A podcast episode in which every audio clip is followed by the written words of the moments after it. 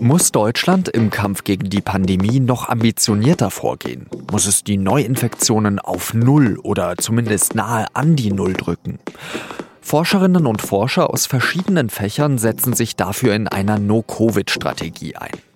Die SZ-Wissenschaftschefin Marlene Weiß sieht den Vorschlag sehr positiv. Ihr widerspricht der Redakteur aus dem Meinungsressort Josef Kellenberger. Sie hören auf den Punkt mit Jean-Marie Magro. Noch einmal kurz zusammengefasst. Die Bund-Länder-Runde hat am Mittwoch beschlossen, wenn Bundesländer unter eine 7-Tage-Inzidenz von 35 Neuinfektionen pro 100.000 Einwohner kommen, dann dürfen sie ab dem 7. März wieder ein bisschen lockern. Dem bayerischen Ministerpräsidenten Markus Söder ist das ein bisschen zu wenig, wie er im ZDF heute Journal am Mittwochabend klarmacht. Ich selber wäre schon ein Anhänger von einer No-Covid-Strategie, weil ich glaube, dass sie, wenn man lange genug und weit genug runterkommt, man dann auch lange genug äh, Zeit hat quasi, sich sowohl der Mutation zu stellen, als auch die Impfung entsprechend nachzuholen, um dauerhafte Freiheit zu haben. Da ist das Stichwort schon gefallen. No-Covid. Vor vier Wochen haben Forscherinnen und Forscher wie die Virologin Melanie Brinkmann oder der Ökonom Clemens Fuß ein Papier mit diesem Namen vorgestellt. Sie sind dafür, dass die Inzidenz nahe Null gedrückt wird. Das Land würde in verschiedene Zonen aufgeteilt. Wenn eine Zone unter eine Inzidenz von 10 kommt, wird sie grün und dann kann gelockert werden. Die, die darüber liegen, sind rote Zonen und in denen würde ein harter Lockdown gelten. Noch schärfer als der derzeitige. So ähnlich eben wie im Frühjahr 2020. Jens Spahn, der Bundesgesundheitsminister, sagt, er sei natürlich dafür, die Inzidenz so weit nach unten zu drücken wie möglich. Aber. Um welchen Preis?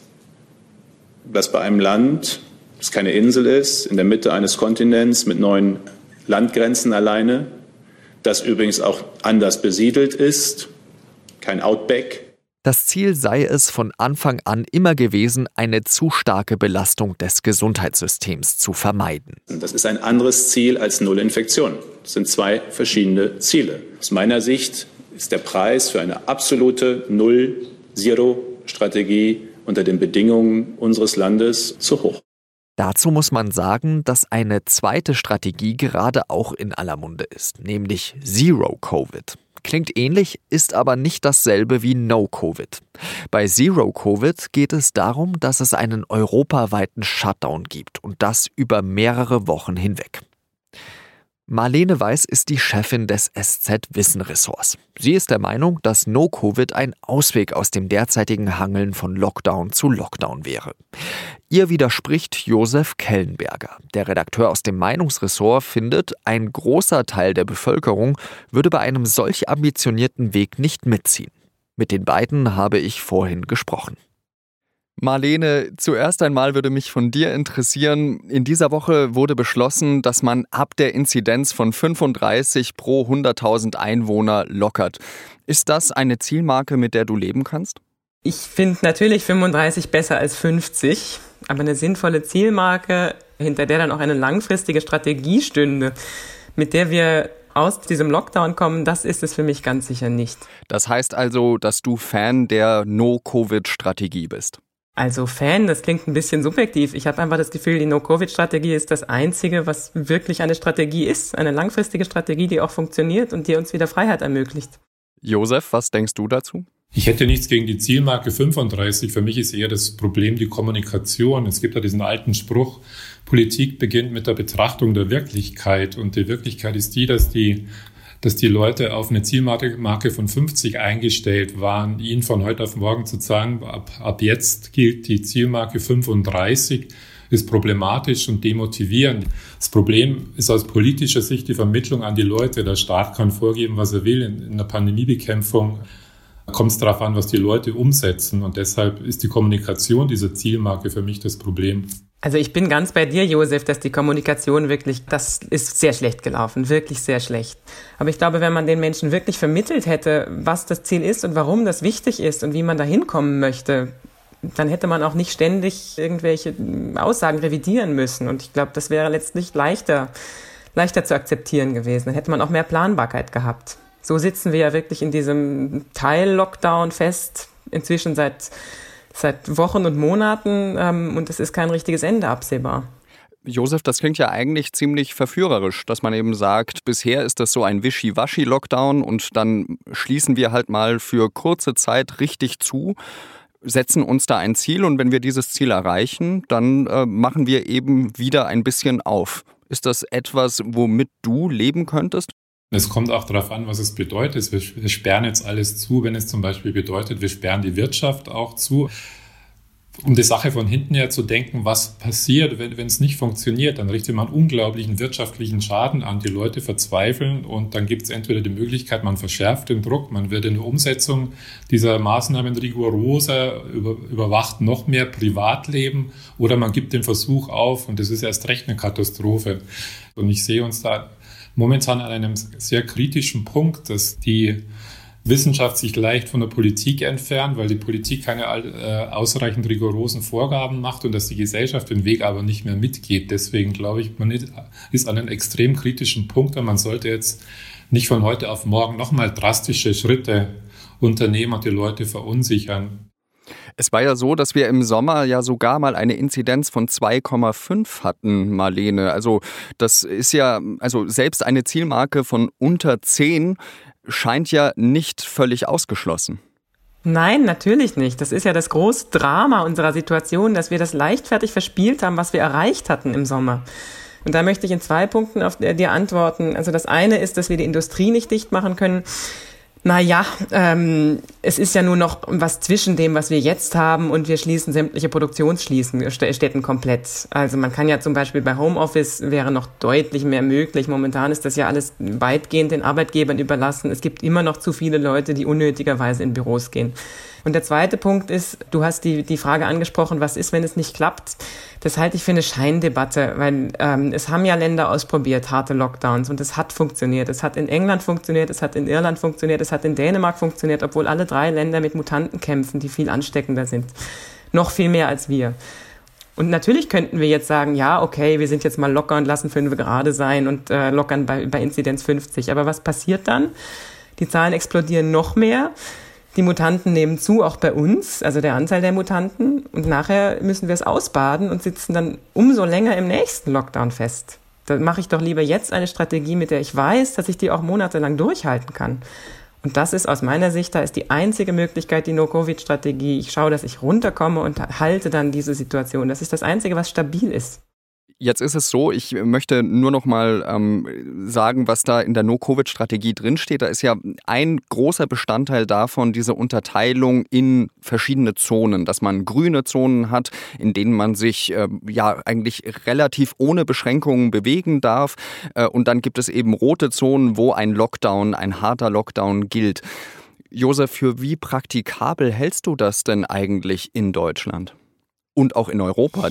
Es ist äh, im Wissenschaftslabor sieht es natürlich sehr schlüssig aus. In der Realität ist es ganz schwer umzusetzen. Äh, es ist die Frage, will man es in Europa umsetzen? Will man es auf Deutschland äh, nur beziehen? Wenn man es auf Deutschland bezieht, muss man die Grenzen schließen. Dann muss man, ich weiß es nicht, ich übertreibe jetzt natürlich, Grenzen ziehen zwischen äh, München Stadt und München Umland, äh, mal in die eine, mal in die andere Richtung. Ich habe noch kein praktikables Konzept gesehen. Ich, um äh, ein Missverständnis äh, aufzuklären, weil Marlene sagte, man kann jetzt nicht aufsperren. Ich bin auch dafür, dass man jetzt nicht aufsperren kann. Es ist bloß, ich bin bloß skeptisch, wenn man versucht, die Gesellschaft nach Zahlen zu steuern. Ich glaube, das führt in die Irre und die Politik sperrt sich dann selber ein, wenn die Zielmarken nicht exakt erreicht werden.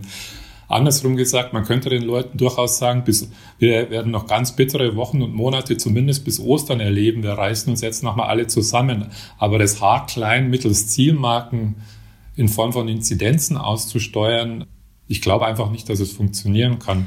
Es ist halt einfach so, dass die Zahlen, die Zahlen sind halt ein objektives Kriterium, an dem man sich sinnvollerweise festhalten kann. Wenn du es nicht als Zahl formulieren möchtest, dann sagen wir halt, es geht einfach darum, wir müssen in einer, bei einer Inzidenz sein, egal welche Zahl das jetzt ist, aber wir brauchen dann die Inzidenz in einem Bereich, wo die Gesundheitsämter sicher die Kontakte nachverfolgen können. Das ist die Situation, wo wir hin müssen und zwar die einzige, die wir dann auch halten können und wo auch Lockerungen möglich sind, viel weitreichendere Lockerungen, als dass wir drei Friseure aufsperren oder dass Friseure eben weiterarbeiten dürfen. Ich bin auch dafür, dass Friseure weiterarbeiten dürfen, aber ich möchte auch wieder mehr Freiheiten haben. Ich möchte, dass meine Kinder sicher in die Schule gehen können und in die Kita. Ich möchte nicht von einem Lockdown in den nächsten stolpern. Das ist ja das, was die Bevölkerung so zermürbt. Aber jetzt zum Beispiel in Perth ist es ja so gewesen, dass es da einen Corona-Fall gab und es dann wieder für, ich glaube, eine Woche einen harten Lockdown gab. Ähm, insofern hätten wir da ja wieder so ein Stop-and-Go-Prinzip, auch mit der No-Covid-Strategie, oder nicht? Nee, das kann man so nicht vergleichen aus meiner Sicht. In Perth ist es ja so, ich kenne jetzt diese Geschichte mit dem Fall nicht, aber die haben ja wirklich quasi Zero Covid. Also die sind ja virusfrei. Und wenn man da dann einen Fall hat, dann schaut man natürlich, um Gottes Willen, wir wollen nicht, dass sich das ausbreitet, da müssen wir jetzt hart sein. Aber bei uns wäre es ja so, dass wir das Virus weiter kursieren lassen würden, auf niedrigem Niveau eben, in einem Bereich, wo wir es kontrollieren können. Dass man in Deutschland, einem Transitland mitten in Europa, dass man da das Virus komplett ausrottet, äh, das ist nicht realistisch. Das sagt aber auch das, äh, die No-Covid-Gruppe nicht. Josef, wenn es die No-Covid-Strategie für dich nicht ist, gibt es denn international gesehen für dich ein Beispiel, woran sich Deutschland orientieren könnte? Zum Beispiel Japan ist ja ein Land, das ungefähr 5000 neue Fälle am Tag hat, aber eine sehr rigide Kontrolle macht und wo es eben auch bisher so nicht explodiert ist. Also gibt es da für dich international irgendwo ein Beispiel? Äh, Japan ist wahrscheinlich ein gutes Beispiel. Das Problem ist nur, dass man nicht von heute auf morgen oder nicht mitten in der Pandemie noch auf ein Instrumentarium umschalten kann, wie es in Japan praktiziert wird. So eine zweite Lockdown-Qual hält, hält so eine Demokratie nicht aus. Momentan, glaube ich, muss jedes einzelne Land einen Weg finden. Deutschland ist halt die viertgrößte Volkswirtschaft der Welt, mitten in Europa, sehr viele offene Grenzen. Man muss sich vorantasten, einen eigenen Weg finden und äh, also das wäre mein Appell, ein bisschen mehr der Politik trauen, äh, die Daten der Naturwissenschaft, der Physiker, der Epidemiologen als Grundlage nehmen, aber für politische Entscheidungen und, und nicht ein zu strenges wissenschaftliches Regime über diese Pandemiebekämpfung zu legen. Ich habe halt mittlerweile das Gefühl, dass sich die Politik in so einer Art Parallelwelt bewegt inzwischen. Also das ist völlig äh, abgehoben von dem, was wir aus wissenschaftlicher Sicht wissen, was die Realität ist. Und die ist einfach, dass die Mutante auch bei uns dabei ist, sich auszubreiten und äh, in absoluten Zahlen aller Wahrscheinlichkeit nach zunimmt, nach allem, was man weiß. Also wir haben jetzt ja wahrscheinlich einen Mutantenanteil von der, der besonders ansteckenden, äh, aus in England zuerst entdeckten B117-Variante äh, der ist sicher im zweistelligen Bereich, ganz genau weiß man es immer aktuell nicht, ähm, prozentual. Und äh, wir wissen ja, die ist deutlich ansteckender. Das heißt, da ist eine verdeckte dritte Welle, die ist einfach dabei, sich aufzubauen. Und die bekommen wir so nicht in den Griff, ganz sicher nicht. Ich glaube nicht, dass die Politik in einer Parallelwelt ist. Ich meine, wir haben ja den verschärften Lockdown äh, ohnehin auf Wochen hinaus, auch wenn man jetzt 35 sagt, so ist er das, glaube ich, noch längst nicht das, das letzte Wort. Aber Aufgabe der Politik ist halt, diese Vorgaben mehrheitsfähig und konsensfähig umzusetzen. Wenn man den Leuten jetzt eine 10 oder eine 5 vor den Latz knallt, dann werden die nicht mitziehen. Es gibt ja auch kaum ein Land in Europa, korrigiere mich Marlene, das mit diesen Zahlen, die wir haben, durch die Krise bislang kommt, was die momentanen Inzidenzen betrifft und auch immer noch die Toten pro Bevölkerung. Es ist nicht so, dass Deutschland jetzt irgendwie die deutsche Politik die ganze Pandemie versemmelt hat. Nee, bis jetzt nicht. Insgesamt finde ich auch, sind wir relativ gut durch die Krise gekommen, auch als Gesellschaft, trotz allem. Aber es ist einfach so, diese Mutante, die wird nicht von alleine verschwinden. Und sie steht vor der Tür und dann müssen wir uns, finde ich, müssen wir uns jetzt überlegen, wie wir sie eindämmen wollen. Und da würde ich mir von der Politik schon auch ein bisschen langfristiger Denken erwarten ich würde als Bürgerin dieses Landes und als, als Mutter von drei Kindern und als, als Mensch einfach würde ich mir wünschen, dass die Politik mir ein, ein Modell erklärt, in dem es ohne Lockdowns geht. Und das finde ich eben gerade so verlockend an, an dem No-Covid, äh, den No-Covid-Ideen. Auch wenn die Umsetzung sicher haarig und kompliziert wird. Aber es ist, es gibt doch Hoffnung. Es ist ein Modell, von dem wir wissen, es kann aller Wahrscheinlichkeit nach funktionieren. Und wir können dann wieder natürlich nicht normal leben, aber doch deutlich offener und entspannter. Ich finde es immer schön, äh, wenn man Moderator sein darf und sich eigentlich zurücknehmen darf, weil man nichts mehr zu moderieren hat. Ich glaube, jetzt weiß ich, warum Anne Will ihren Job macht. Ähm, ähm, ich möchte euch beiden danken äh, dafür, dass ihr euch die Zeit genommen habt und ähm, wünsche euch dann eben noch ein gutes Wochenende. Und äh, egal ob mit oder ohne No-Covid-Strategie, ich glaube, es wird weiterhin viel Gesprächsbedarf geben. Ciao. Jeder, der Symptome hat, die auf eine Corona-Infektion hindeuten, kann sich ab der kommenden Woche wieder kostenlos testen lassen. Das hat Bundesgesundheitsminister Jens Spahn angekündigt. Eine solche Regelung hat es schon im vergangenen Jahr gegeben. Damals hat das aber die Laborkapazitäten an ihre Grenzen gebracht. Inzwischen gäbe es wieder genug Kapazitäten, so Spahn. Außerdem soll es bald Schnelltests für Laien geben. Die werden aber derzeit noch geprüft. Nach einem langen Streit hat sich die Große Koalition auf ein Lieferkettengesetz geeinigt. Das Gesetz soll noch in dieser Legislaturperiode verabschiedet werden und ab dem Jahr 2023 gelten. Es verpflichtet deutsche Unternehmen, bei ihren ausländischen Lieferanten sicherzustellen, dass diese soziale und ökologische Mindeststandards einhalten. Das gilt zunächst für die direkten Zulieferer der Firmen. Halten die sich nicht an die vereinbarten Mindeststandards, können Buß- und Strafgelder verhängt werden. In schweren Fällen können Unternehmen auch bis zu drei Jahre von öffentlichen Ausschreibungen ausgeschlossen werden.